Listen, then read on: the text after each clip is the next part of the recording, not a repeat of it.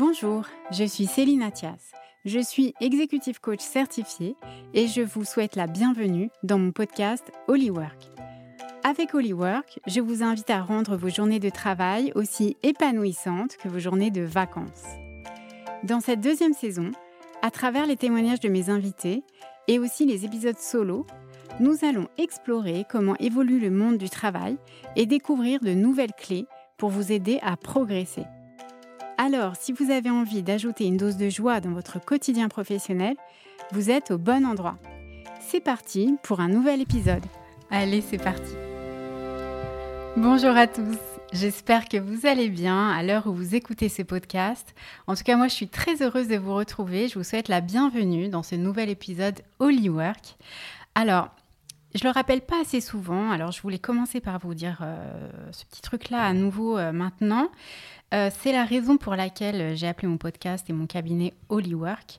C'est pour Make each workday a holiday. Et oui, mes amis, l'objectif de ce podcast, c'est de vous inspirer pour que vous puissiez vous épanouir grâce à votre travail.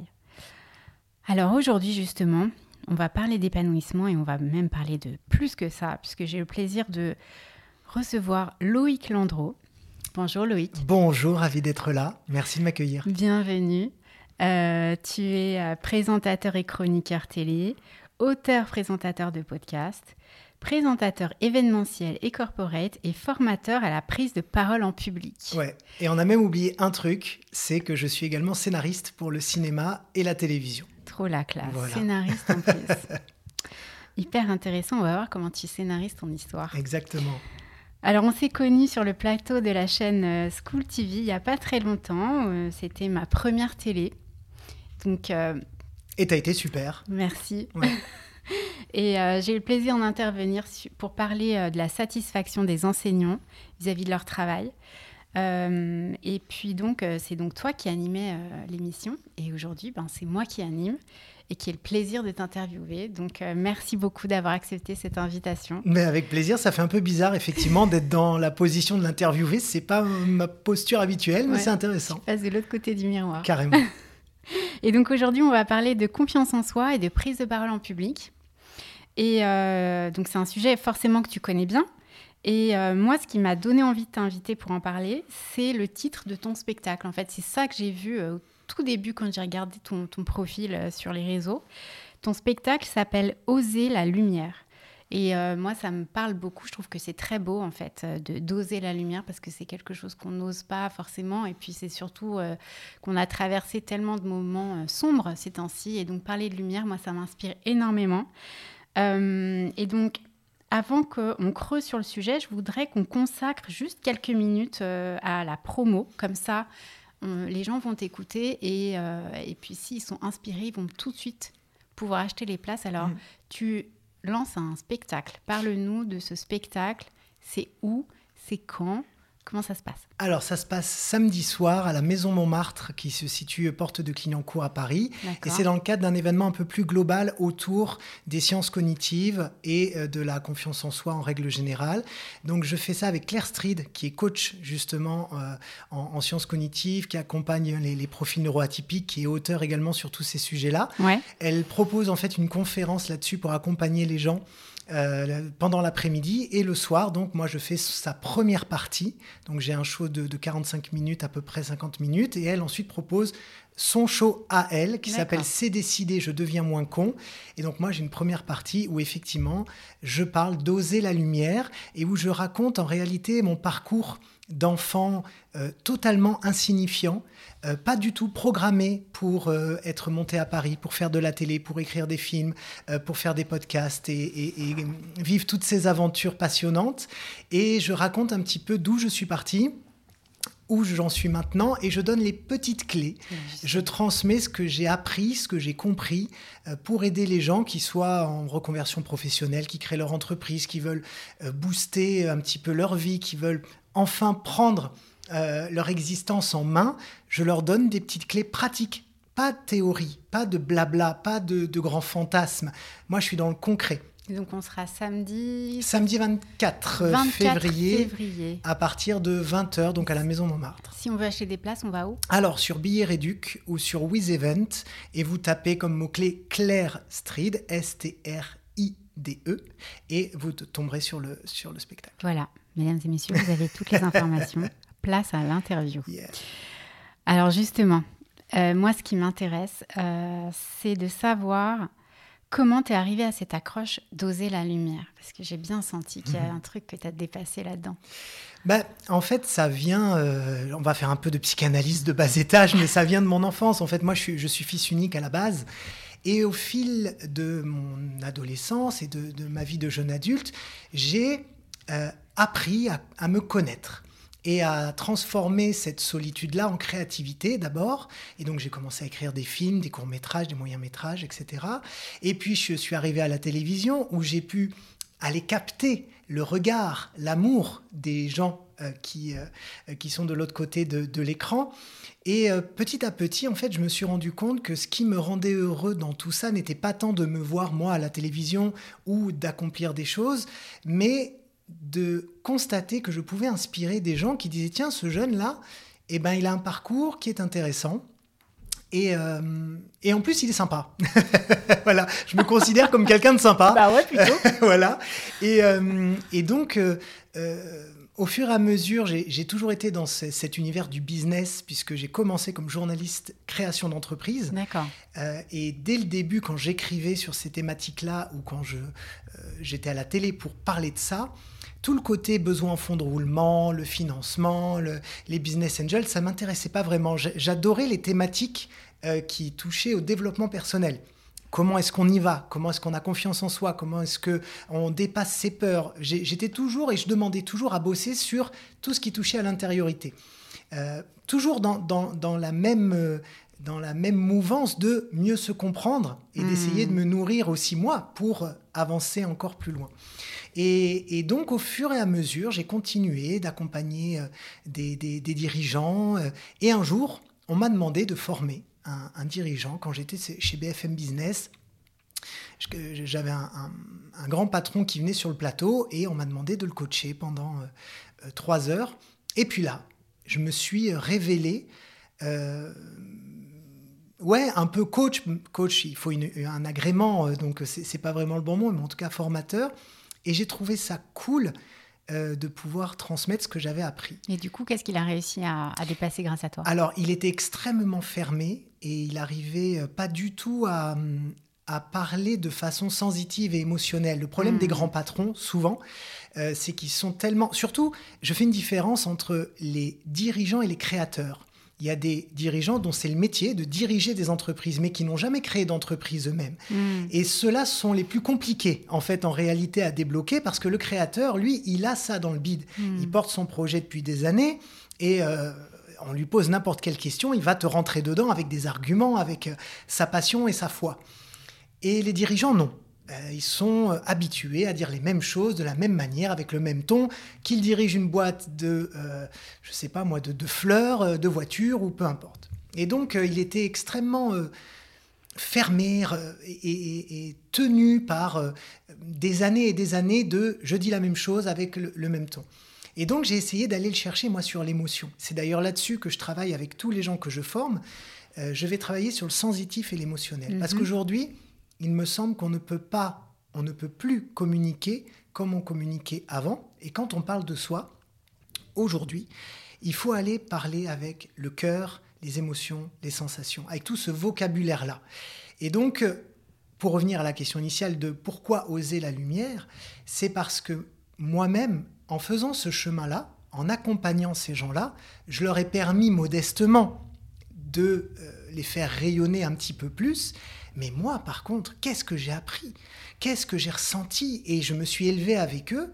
Et à un moment donné, j'ai dit, là, je crois que j'ai accumulé assez de lumière hmm. pour pouvoir en faire un spectacle et pouvoir proposer ma lumière, très modeste. La, redistribuer après. Ouais, mais, mais de façon très modeste, c'est-à-dire que je ne, je ne dis rien de plus que ce que je suis, et je ne viens avec rien de plus que ce que je suis, c'est-à-dire un enfant qui vient du sud de la France, qui est monté à Paris pour vivre son rêve de journaliste, euh, avec ses traumas d'enfance, avec sa solitude, avec ses questionnements, et qui a juste réussi, mais j'ai encore beaucoup de chemin, euh, et ce chemin-là va être toute ma vie de toute façon, à trouver des éléments de lumière hmm. que je peux partager à des gens qui sont en questionnement. D'où Oser la lumière et ce spectacle qui mêle donc, en fait, en gros, c'est c'est une euh, c'est une adaptation de mes formations à la prise de parole en public. C'est-à-dire que le contenu est quasiment le même, hmm. sauf que j'y mets tout ce que je suis, c'est-à-dire des extraits de films, des voix off, des imitations, euh, des répliques de films. En fait, j'y mets tout mon univers artistique, tout ce que j'aime, et ça donne en fait quelque chose d'un peu bizarre qui n'est pas finalement euh, un one-man show, ça n'est pas non plus une conférence, c'est entre les deux. Il y a du fond, mais il y a de la lumière, euh, des, effets spéciaux, de la vidéo, etc. etc. Oui, donc on s'ennuie pas, quoi. En tout cas, j'essaye.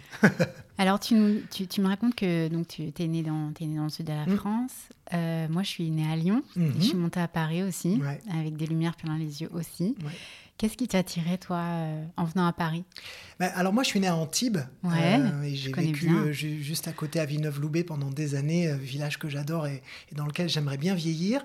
en fait, très tôt, je me suis rendu compte que les ambitions que j'avais, euh, les rêves que j'avais n'étaient pas compatibles avec l'offre médiatique qu'on avait dans le Sud. Dans le hmm. Sud, il y a France 3 Régions, il y a Nice Matin. À l'époque, hein, je parle de ça il y a, 20 ans, euh, il n'y avait pas grand-chose. Hmm. Il y avait quelques radios locales, etc. Et en fait, euh, j'avais pour moi des ambitions un peu plus... voilà, je ne dis pas que ceux qui travaillent là-bas sont moins bien ou quoi, mais pour moi, j'avais envie d'atteindre ça. Donc je suis parti à Paris à 21 ans et euh, j'ai fait j'ai terminé mes études de journaliste et j'ai commencé à travailler un peu dans les médias. Et euh, il n'y avait rien de, de, plus que euh, j'avais envie de, de de, de, dépasser ce côté un peu régional, entre guillemets, et de dire, OK, je vais taper plus haut, et puis tant pis, même si j'arrive pas à taper plus haut, ben, je reviendrai, et puis je ferai ce qu'il faut. Mais voilà, j'avais ce rêve, cette ambition-là, et j'ai essayé de l'atteindre. Voilà. Bah, tu es en train en tout cas. Je suis en train, le, chemin n'est pas fini évidemment. oui, oui c'est le chemin d'une vie, c'est beaucoup de frustration, c'est beaucoup de travail, c'est beaucoup de oui et puis ensuite de non, c'est beaucoup de... Mais euh, le fait est aussi que arriver à Paris m'a aidé euh, euh, également donc à développer ben, maintenant des podcasts puisque j'anime, je présente des quatre ou cinq podcasts sur la littérature, le cinéma, la philosophie, etc. Donc ça m'a ouvert là-dessus, ça m'a ouvert sur les événements. Bien sûr ça m'a ouvert plein de, plein de choses. Mais euh, il ne se passe pas un jour sans que je ne pense pas à rentrer. Je pense tous les jours parce que le soleil à Paris, c'est pas non plus ce qu'il y a de plus. Euh, c'est pas souvent, quoi. Et, euh, et donc voilà, donc c'est vrai que j'y pense souvent mais euh, ce que je fais ici est trop euh, important dans mon chemin de vie, ou en tout cas dans, dans ce que j'ai envie d'accomplir. En fait, c'est un autre genre de lumière que tu es venu chercher ici. Voilà, exactement. c'est pas la lumière du soleil ni de la rivière.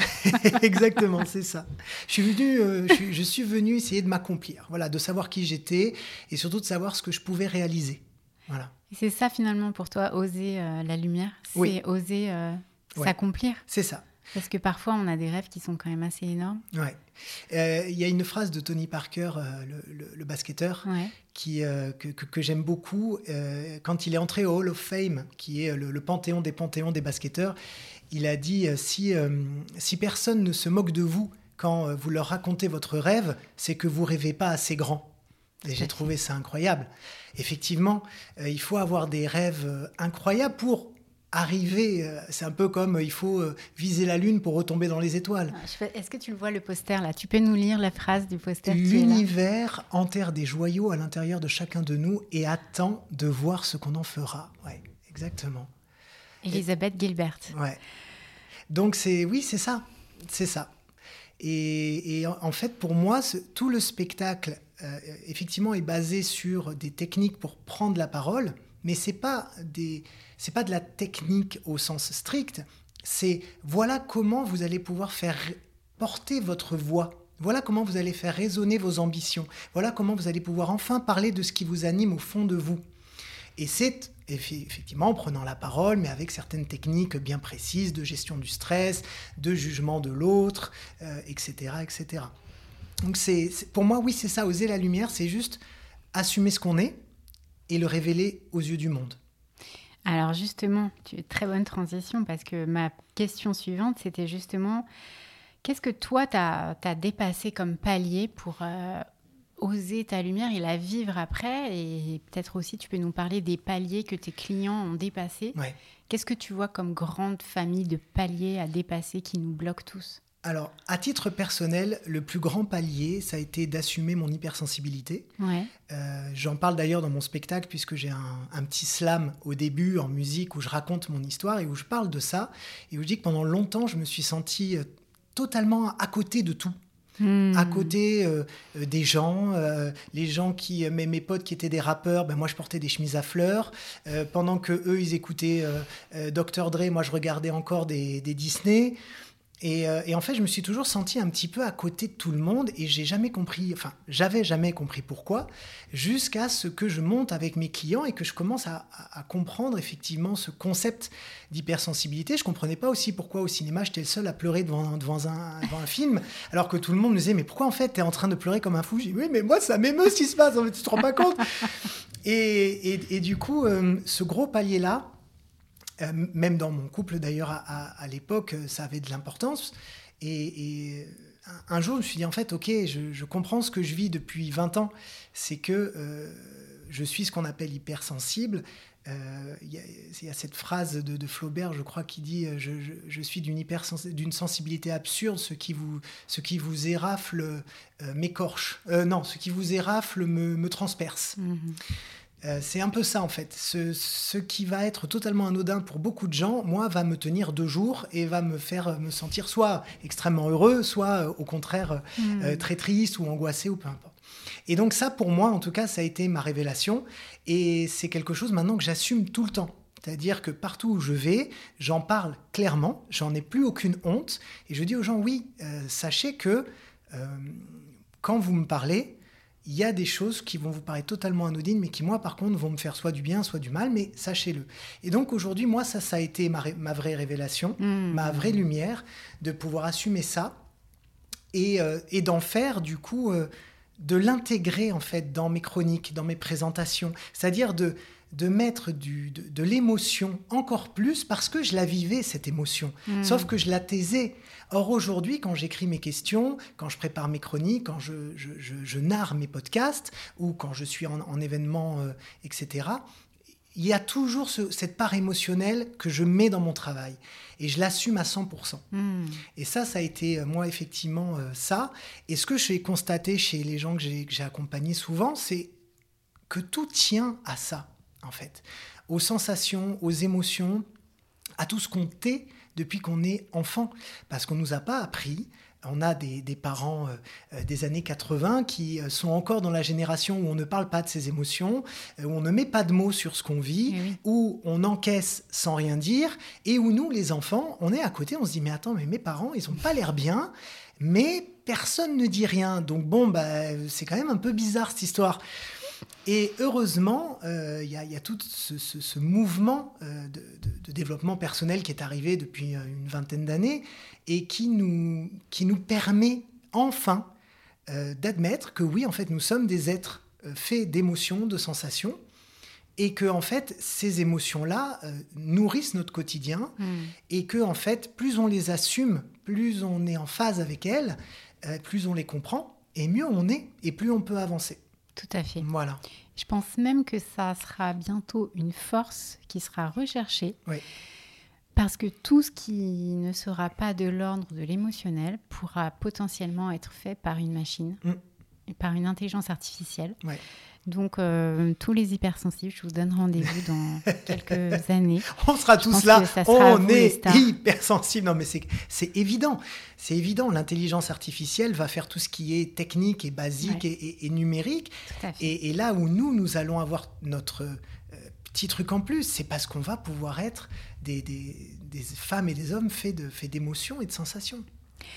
Et euh, qu'est-ce que tu donnerais comme conseil euh, pour des gens bah, qui ont envie un peu de révéler cette lumière? Parce qu'il y a oser la lumière. Donc une fois qu'on l'a intégrée, qu'on sait qu'elle est là et qu'on a... Voilà.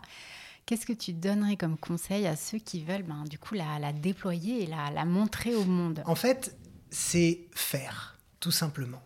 C'est-à-dire que souvent, et j'en parle dans le spectacle, les gens me disent oui, mais moi, euh, quand il faut que je parle de mon projet, j'ai pas confiance en moi. Ok les gars, mais euh, moi non plus, j'ai pas confiance en moi. Mais on peut pas avoir confiance en soi. Surtout, tu as forcément confiance en toi sur quelque chose. Moi, j'ai confiance quand je vais en télé, quand je fais mes podcasts, j'ai confiance en moi. Par contre, demain, tu me mets devant, euh, je sais pas, euh, un bout de bois à tronçonner, j'ai pas confiance. Mais on, a forcément confiance en soi dans quelque chose. Et qu'est-ce qui fait qu'on acquiert de la confiance? C'est parce qu'on fait petit pas par petit pas. Si demain je commence à, tronçonner un petit bois, et puis un deuxième, et un troisième, et puis que quelqu'un me montre comment faire, ben peut-être qu'à la quatrième ou cinquième fois, je pourrais te dire, bien sûr, je te tronçonne ce bois sans aucun problème.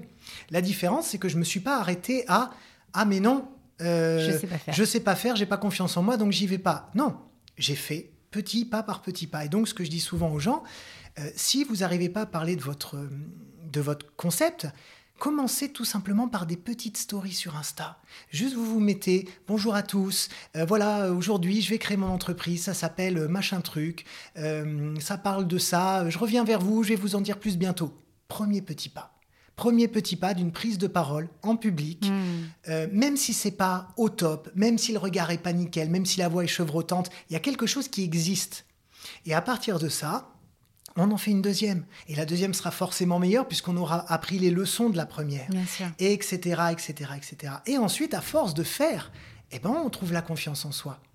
Et ensuite, on déploie sa lumière puisque après, bah, il n'y a plus qu'à. Donc moi, c'est ça que je dis, c'est en fait, ne pas s'arrêter. Souvent, les gens, malheureusement, ont ce truc-là de, s'arrêter net à aller aux, présupposés qu'ils ont dans la tête. Voilà. J'ai pas confiance en moi, donc je fais pas. J'ai peur, donc je fais pas. Ok les gars, on va pas rester là-dessus 100 ans. À un moment donné, on va, un peu s'emmerder. On va, voilà, on va s'emmerder beaucoup et puis surtout on va pas avancer dans sa vie et on va passer son temps à dire ah mais oui mais moi j'ai plein d'idées, ah mais oui mais moi je veux faire ci, ah mais moi je vais faire ça. Ouais mais frère tu fais rien du tout en fait pour l'instant. Et donc il faut faire, il faut fabriquer, il faut se lancer petit pas par petit pas. Mm. Évitez évidemment tous les jugements. Le seul jugement qui compte, c'est celui que vous avez face à vous-même et à votre travail et à votre chemin de vie. On écoute euh, évidemment les gens qui ont des compétences pour nous aider, mais par exemple, on ne demande pas à sa famille qu'est-ce que tu penses de ma story? Ou ton fils euh, qui, euh, à qui à qui t'as as enlevé la, PS5 va dire ouais maman de toute façon c'est nul ton truc, ton mari qui est euh, en rogne il va te dire ouais franchement c'était pas génial et du coup t'arrêtes tout parce que tu te dis en fait c'est nul. Je dis, toujours, je dis toujours ça aux, aux, femmes principalement que je, que je coach, je leur dis surtout quand vous répétez vos prises de parole, vos pitchs entrepreneuriaux, ne les montrez surtout pas à vos familles. Ce sont des gens qui sont impliqués émotionnellement avec vous et qui n'auront pas hmm. le regard extérieur qu'on peut avoir. ils seront beaucoup plus durs avec vous et ils vont vous casser le moral. Donc faites-le avec des gens avec lesquels vous êtes dans, votre formation, faites-le avec des gens que vous connaissez. Euh, qui, qui, ont un regard qui n'est pas aussi impliqué, mais surtout, évitez-vous ça. J'ai eu beaucoup de, de retours comme ça de femmes effectivement qui m'ont dit oui moi mon mari chaque fois que je lui montre il me défonce euh, il me dit que c'est pas bien et que je devrais faire ci que je devrais faire ça. J'ai dit mais il fait quoi ton mari? Ah ben moi mon mari euh, il est euh, fleuriste. J'ai dit n'importe quoi. J'ai dit mais quelle compétence il a pour te dire en fait que ce que tu es en train de faire c'est pas bien? Ah non mais rien mais c'est mon mari. Mais on s'en fout en fait, c'est pas la question. Est-ce que ton mari c'est ta cible? Voilà, est-ce que ton mari c'est ta cible? Est-ce que lui, est-ce que lui est un bon orateur? Est-ce que non, il te juge sur je suis ton mari et je te dis euh, si c'est bien ou pas bien. Mais quelle légitimité donc euh, voilà, petite parenthèse parce que c'est important. je vais livrer, euh, je vais livrer à nos auditeurs ce que je fais, ce que j'ai fait. En fait, j'ai fait une conférence en septembre et donc j'avais, je sais pas, une centaine de slides et je me suis dit qu'à la fin il fallait quand même que je répète avant de, pour pas faire du one again en live. Et donc ce que j'ai fait et ça vous pouvez tous et toutes le faire, j'ai répété ma conférence en cuisinant.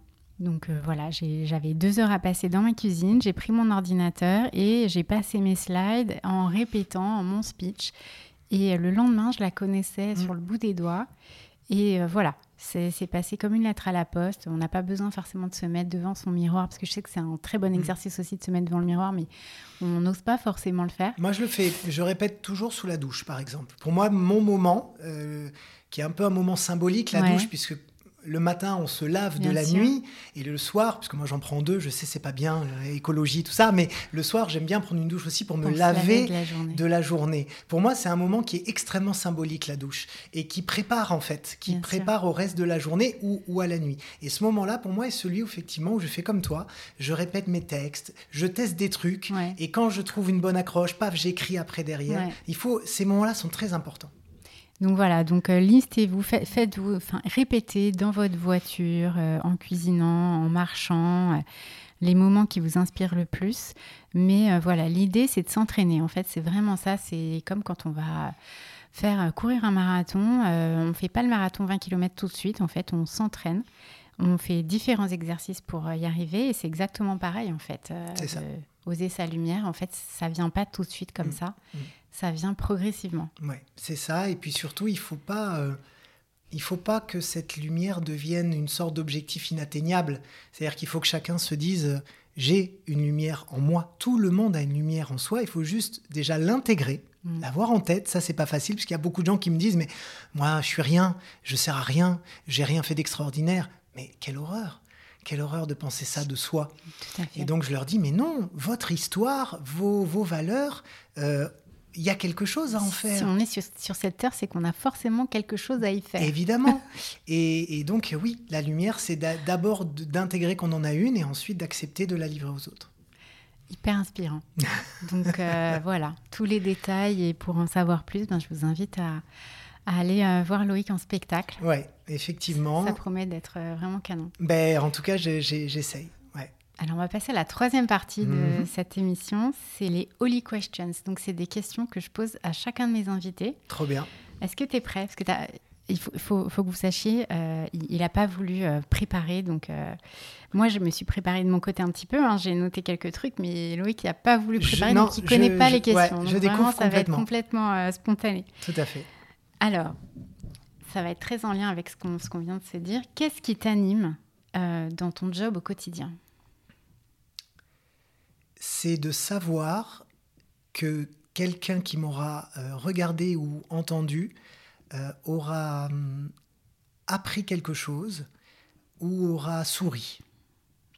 C'est un peu comme ça que j'écris mes émissions. Si je parle de la télé principalement, euh, quand j'écris mes chroniques ou quand j'écris mes émissions, j'ai deux objectifs. Un, que les gens partent avec quelque chose qu'ils ne savaient pas avant, euh, d'où le fait que ça fait à peu près 15 ans que je suis spécialisé dans les chroniques ou les émissions qui éclairent le passé, hmm. euh, les symboles, les expressions, les traditions, etc. J'aime bien en fait voilà se éclairer, on, revient à la lumière. J'aime beaucoup voilà savoir que les gens vont me regarder et, et terminer en disant ah putain j'ai appris un truc, c'est trop cool. Et avec ça, dans le j'ai appris un truc, que pendant qu'ils apprennent, ils aient la petite blague, la petite phrase qui les fasse sourire et qui termine le moment avec moi euh, de façon positive et qu'ils aient passé un bon moment. Voilà, ça c'est vraiment ce qui, ce qui m'anime le plus. Bah, moi j'ai passé un très bon moment. c'est gentil. Euh, voilà. Mission accomplie. Euh, ta routine du matin pour passer une bonne journée, par quoi tu commences? Comme beaucoup de gens, je, je, me lève et je prends mon petit déj.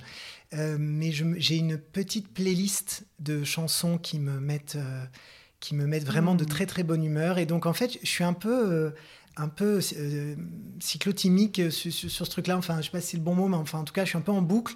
J'écoute à peu près toujours les mêmes chansons. Alors justement.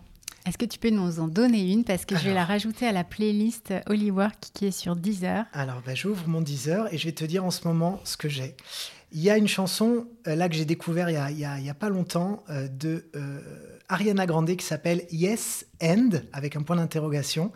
Et le son est juste oufissime pour se mettre en. yes End d'Ariana Grande. Tu t'écoutes ça, tu as envie de manger le monde. Et, et j'en ai une. Bon, j'en ai plein d'autres, hein, mais il y a évidemment bon, tout ce qui est euh, les Rocky. Moi, je suis très très fan de, la saga Rocky. Euh, parce que, et d'ailleurs, j'en diffuse un extrait dans mon spectacle, parce que je trouve que c'est une saga qui est extrêmement philosophique. Contrairement à ce qu'on croit, c'est pas qu'un film sur la boxe. C'est avant tout la vie c'est la vie des hommes et des femmes qui est euh, mise en film. Les hauts, les bas, la façon dont on émerge dans la vie, dont il faut se battre pour gagner. Et puis quand tu as gagné, en fait, ben, c'est pas fini parce que tu dois continuer de gagner ou alors tu perds. Et quand tu perds, tu dois te relever et repartir au travail pour reconquérir. Et puis après, tu as la vie qui arrive, il y a sa femme qui meurt, il y a son fils qui lui dit Mais oui, mais tu, tu me fais de l'ombre et moi, j'arrive pas à émerger, etc. Il y a tout dans cette saga. Tout à fait. Et donc, euh, euh, c'est voilà, donc les, les, ça. Et puis alors, j'ai une chanson que j'adore euh, qui, euh, qui s'appelle Crystal Dolphin de Englewood, E-N-G-E-L, Wood comme le Wood. Et euh, bah, écoutez-la et vous allez voir que le matin, franchement, ça, ça, ça fout le smile. Voilà.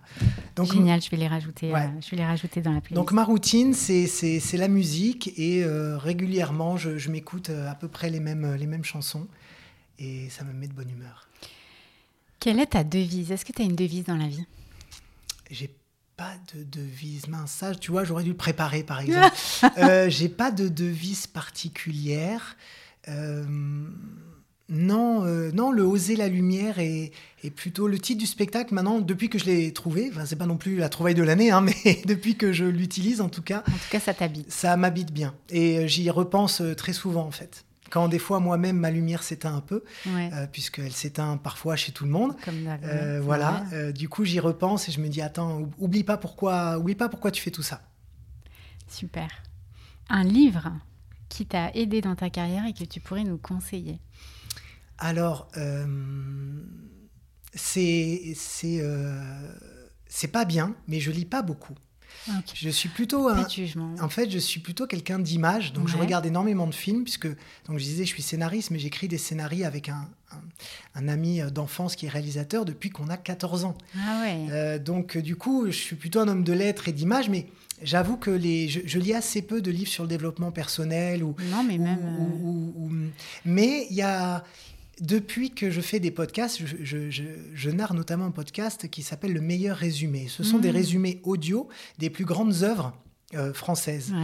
Euh, et il y en a un que, enfin, il y en a deux que j'ai vraiment aimé faire. C'était La peau de chagrin et euh, le portrait de Dorian Gray, qui disent chacun des choses en fait sur, sur ce que nous sommes et sur notre rapport au temps sur le rapport à, ce qu'on veut faire dans la vie, hmm. euh, dans la peau de chagrin. Bah le, personnage principal donc a cette, peau, euh, une peau de vache, c'est de, l'âne ou de la vache, je ne sais plus, et puis il formule des vœux, et puis à un moment donné, il se retrouve avec plus rien. Plus rien. Euh, et, ça pose beaucoup de questions sur, sur l'importance des choses, sur ce qu'on demande à, à l'univers, puisque cette peau de chagrin représente un petit peu les fantasmes de chacun.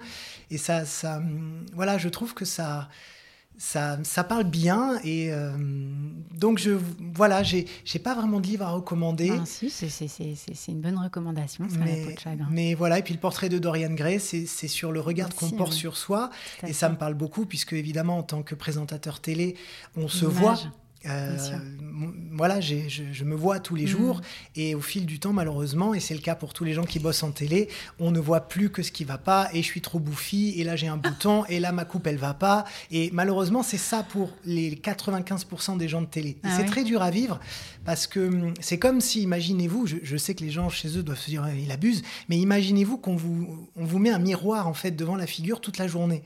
Euh, à un moment donné, en fait, vous, on est obligé de se regarder. Vous êtes obligé de vous regarder et puis vous et de chercher les défauts. Et, ben, c'est-à-dire que le cerveau, malheureusement, étant fait comme ça, on ne peut pas faire autrement. Donc euh, voilà, je trouvais que ces deux livres me parlaient en tout cas. Est-ce qu'il y a une personne qui, qui t'inspire ou qui voilà qui représente un peu un idéal ou quelqu'un qui voilà qui, qui, qui, que tu admires et qui te sert un peu de modèle? J'en ai eu beaucoup. Euh, en fait, j'ai été très baigné à l'âge de 11 ans, je me suis mis à faire des arts martiaux. Mhm. Et euh, comme à chaque fois que je fais quelque chose, euh, j'y vais à fond. Euh, cette année-là, je me suis rasé la tête. J'avais 11 ans. Je suis parti chez le coiffeur. Ma mère n'était pas là. Et je suis allé donc tout seul et je me suis rasé la tête à blanc. Et on m'appelait Petit Bouddha, du coup, à l'époque, parce que j'étais un petit peu rond. Et, euh, et à partir, ça c'était juste pour l'anecdote, c'est pour rigoler. Mais à partir de ce moment-là, j'ai commencé à m'intéresser, à regarder beaucoup de films sur les arts martiaux. Et il y a une philosophie euh, très propre au karaté, au kung-fu, euh, etc., qui m'a beaucoup inspiré dans, dans l'exigence qu'on doit avoir par rapport à soi-même quand on fait quelque chose. Quand on apprend les arts martiaux, il y a notamment un film dont je me rappelle qui s'appelle American Shaolin. Euh, les Shaolin m'ont beaucoup passionné pendant pas mal d'années. Donc, ces moines bouddhistes hein, qui hmm. apprennent le, kung-fu euh, en Chine. Et euh, c'est l'histoire d'un Américain qui, veut rentrer dans ce, dans ce temple Shaolin, alors que à l'époque, évidemment, la Chine et les États-Unis étaient en, quasi-guerre. Et, et bon, au final, il arrive à rentrer et, il apprend du, grand maître tout un tas de préceptes sur la vie qui sont très intéressants et notamment donc l'exigence avec soi-même. Qu'est-ce qu'on qu'est-ce qu'on veut pour soi en fait? Mm. Jusqu'où on veut aller pour se révéler? Ça, j'ai trouvé ça très inspirant euh, dans mon chemin puisqu'aujourd'hui, je garde cette exigence sur ce que je fais et pourquoi je le, je le fais. Et puis sur le rapport aux autres, sur le respect qu'on doit avoir aux autres, sur le regard qu'on pose aux autres et sur euh, le regard qu'on pose face à ceux qui peuvent nous agresser ou nous vouloir du mal. Hmm. Et quand on est jeune, quand on est ado, on peut avoir envie de penser qu'il euh, faut répliquer. Allez, il y a quelqu'un qui nous attaque, on réplique. Et la philosophie euh, des arts martiaux, chinoise, japonaise, elle n'est pas du tout celle-là, elle est plutôt de la retenue, de, de, de savoir se taire lorsque monte la colère. Et, je trouve que c'est intéressant parce que toute cette philosophie nous invite à d'abord travailler sur, nous avant de rendre euh, euh, l'appareil entre guillemets. L'appareil, mais surtout avant de rendre responsables les autres. Ça, ça a été un, grand truc que j'essaye de garder, c'est d'essayer d'arrêter de penser que ce sont les autres qui ont des problèmes, qui sont pas gentils, qui sont pas ceci, qui sont pas cela, et d'abord de me demander, ok, euh, qu'est-ce qui fait que, qu'est-ce qui fait que, et comment moi je peux d'abord changer Comment est-ce que je peux être encore plus généreux? Comment je peux être encore plus souriant? Comment je peux être encore plus ouvert pour transformer le monde tel que j'aimerais qu'il le soit et pas attendre des autres qui changent? Et ça, cette philosophie euh, des arts martiaux là-dessus m'a beaucoup inspiré. Bruce Lee, notamment, aussi, euh, a eu des, discours très intéressants. Très intéressants, euh, les arts martiaux. Ça m'inspire, ça me donne encore une idée. tu veux interviewer Bruce Lee? Il est mort, hein? Voilà. Paix à son âme, le pauvre. On ne sait même pas de quoi il est mort. c'est vrai. Il y en a qui disent le cancer, il y en a qui disent la mafia, d'autres de, de, drogue. Ça doit être un mélange des trois. Oui, probablement. Alors, dernière, euh, dernière question, avant le mot de la fin. Hmm. Tu vas euh, prendre les cartes qui sont là euh, dans tes mains et en tirer une et on va voir ce que nous dit l'univers. Est-ce qu'il faut que je, je, je, mélange? Tu fais comme tu veux. Bon, je vais mélanger un petit peu. Je vais mélanger un petit peu. Et alors souvent, ce que je fais quand on me présente des cartes, c'est que je prends toujours celles qui sont les plus excentrées. Euh, en fait, je prends toujours celles qui sont cachées. Je trouve que c'est trop facile de prendre celles du milieu, les premières. J'essaye toujours d'aller chercher la petite qui est derrière là, qui est cachée, qu'on voit pas. Comme toi quand tu étais petit. Exactement. Et c'est une très très belle analogie, c'est exactement ça. C'est d'aller révéler celles qu'on voit pas et de voir un petit peu ce qu'elles nous quand je me relie à l'énergie de l'abondance, je deviens l'abondance. Voilà ce que me dit. Euh, voilà ce que Ça parle de lumière, l'abondance. C'est très beau. Ouais. Quand je me relie à l'énergie de l'abondance, je deviens l'abondance. L'abondance en tout, du en coup. tout. Ouais. Mm. Intéressant. très intéressant. Très, très intéressant. Voilà. la, petite note de fin, c'est l'abondance. Donc euh, voilà, se relier à ça et se dire qu'il y a de l'abondance en soi, il y a de la lumière en soi. Mm. Et, euh, et, y aller, quoi. Ouais. Et puis surtout, ce que, ce que l'abondance me, me provoque, c'est la redistribution. C'est-à-dire que quand on a la chance d'avoir de l'abondance dans sa vie, me semble-t-il qu'il faut pouvoir en faire profiter euh, le plus grand nombre. Et, c'est ce que tu fais. C'est ce que j'essaye modestement de faire, même si je ne ressens pas d'abondance de lumière en moi, puisque je travaille moi-même sur cette lumière. Ah, quand même. Mais ce que j'ai en tout cas, je le redistribue avec grand plaisir et je tends à, le redistribuer encore plus fort. Ben, c'est ce qu'on est en train de faire grâce à ce podcast. Mais merci à toi. Alors, qu'est-ce que ça serait le mot de la fin pour toi? Le mot de la fin, ce serait simplement de, dire que il faut regarder vers le ciel, il faut regarder vers le soleil, et il faut se dire qu'on a tous un destin, on a tous quelque chose à accomplir dans cette vie, peu importe aussi euh, insignifiant qu'on pense qu'on est, euh, comme je l'étais, ou je pensais que j'étais un inodore, incolore, invisible. Et puis un jour, je me suis dit, en fait, non, euh, je vaux probablement mieux que ça et je vais aller chercher ce que...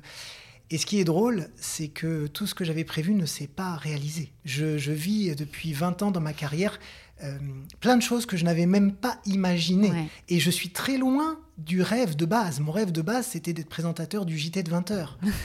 et euh, j'en suis très très loin. Et heureusement, parce que je me suis rendu compte sur le chemin qu'en fait l'information ne me plaisait pas du tout, que j'étais plutôt quelqu'un qui préférait la culture, les magazines, les chroniques, etc. Et donc, euh, ma grand-mère me disait toujours, il faut aller là où le vent te porte. Et il y en a, je, sais qu'il y en a qui sont pas trop pour ça, mais je l'ai toujours dans un coin de la tête parce que quand une opportunité arrive et que je l'avais pas du tout imaginé, faut pas dire non. Je dis pas non, je dis va, je me rappelle va où le vent te porte et que si le vent m'amène à ça, ben c'est peut-être que j'ai un truc à vivre là-dedans, même si ça dure un an, même si ça dure deux ans. Euh, on n'est pas obligé de vivre des aventures euh, sur, euh, sur une vie on peut vivre des micro-aventures qui nous apportent quelque chose. Et donc j'ai toujours ça en tête, qui, me trotte dans la tête, va, va où le vent te porte. Et donc j'essaye de, de sentir le vent, j'essaye de l'écouter. Mm.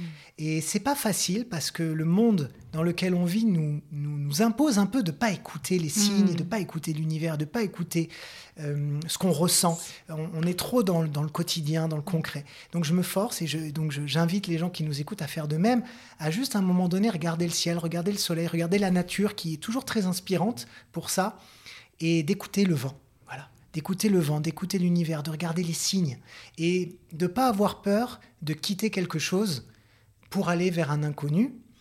Parce que souvent, quand la vie nous pousse, c'est qu'il y a quelque chose. Et donc, euh, il vaut mieux pas résister et partir avec le vent et, aller vers de, nouveaux horizons. Va où le vent te porte. Et euh, je terminerai par euh, vous inviter à, regarder le film de Mary Poppins. Ah. Parce que quand le vent est à l'est, c'est que Mary Poppins arrive. Non mais là, là tu vois, c'est drôle la synchronicité. Mary Poppins est mon film préféré ah de Disney mm. parce qu'il est incroyablement philosophique aussi. C'est vrai. Et euh... On pourrait se faire une émission sur Mary Poppins. Ah mais avec grand plaisir. Ça, ça serait sympa. Avec un immense plaisir. Mary Poppins, ça m'a beaucoup inspiré. Ouais. Merci en tout cas. En tout cas, merci beaucoup Loïc. Euh, merci à vous d'avoir écouté cet épisode. J'espère qu'il vous a inspiré. Euh, aujourd'hui, c'était vraiment un top inspiration. Là. Il y a mhm. plein de choses, plein de pépites à, à, reprendre de tout ça. Euh, je vous embrasse, je vous dis à très bientôt pour, une prochaine, pour un prochain épisode. Je ne sais pas encore s'il sera solo ou avec un invité. Vu la date, je pense que j'aurai un invité qui sera passionnant aussi, vous, vous allez voir. Euh, et puis voilà, n'hésitez pas à, noter cet épisode, euh, le podcast, euh, envoyez-moi des commentaires, mettez des commentaires sur Apple Podcast, c'est hyper important pour le ranking du podcast, pour qu'il continue à vivre et à prospérer dans l'abondance justement. et voilà, je vous embrasse et à très bientôt. Bye, au revoir Loïc. Au revoir, merci. Merci d'avoir écouté cet épisode, j'espère qu'il vous a plu. Holywork, c'est aussi un cabinet de coaching pour les entreprises et les particuliers qui propose des programmes de coaching, des formations en management et aussi des bilans de compétences. Je vous donne rendez-vous sur le site holywork.fr pour découvrir nos accompagnements en détail. Et ne manquez aucune info Holywork en vous inscrivant à la newsletter et en ajoutant ce podcast à vos favoris. Et n'oubliez pas, make each workday a holiday. À très bientôt!